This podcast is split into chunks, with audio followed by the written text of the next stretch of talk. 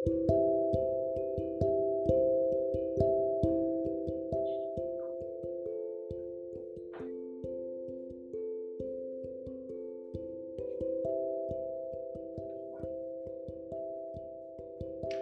vida é um eterno movimento. Às vésperas da primavera, sinto algo no ar. Setembro é diferente, traz consigo um vento forte e quente, sacudindo as roupas no varal e também a alma, com um suave aroma das flores que brotam diante dos nossos olhos, mostrando a vida em eterno movimento. Ontem me lembrei de quando a minha avó partiu. Foi durante uma viagem para o sul. Visitava sua terra duas vezes por ano e naquele 2014 despediu-se dizendo que voltaria para comemorarmos o aniversário do Caio e não voltou mais. No dia seguinte, eu tinha que fazer as coisas, trabalhar e cuidar dos meus filhos que ainda eram pequenos.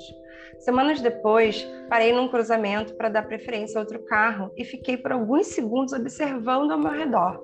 A banca de jornal estava aberta, algumas pessoas conversavam na rua, o cachorro latia e as árvores balançavam como de costume. O mundo não tinha parado, eu é que estava parada no mesmo lugar. Acho que fui pega de surpresa pela dor que não conseguia nem pisar no acelerador. Ainda não tinha chorado, mas ali sozinha dentro do carro, deixei todas as lágrimas descerem e senti profundamente a dor da perda da minha avó e o vazio que ela deixara na minha vida. Os carros começaram a buzinar e não tinha outro jeito a não ser andar. O mundo não estava nem aí para minha dor. Eu que catasse os meus cacos e colasse tudo para respirar e seguir em frente. Foi a primeira vez que eu perdi alguém que eu amava tanto. E fiquei tentando me lembrar do que conversamos antes de nos despedir.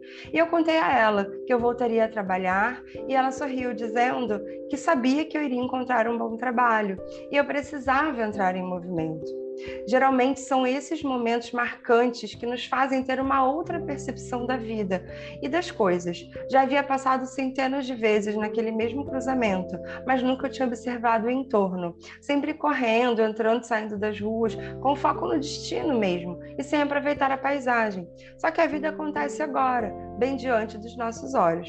E por medo ou por dúvida, por insegurança, deixamos os nossos sonhos para depois, com medo de trocar o certo pelo sonho, com medo de viver, porque é ousadia demais querer ser feliz. Então a gente se contenta e segue lavando louça, com a barriga encostada na pia, molhando a beira da blusa e reclamando que querer um emprego melhor, uma casa melhor, uma viagem para Paris, mas não faz nada. Segue o baile da vida reclamando do chefe.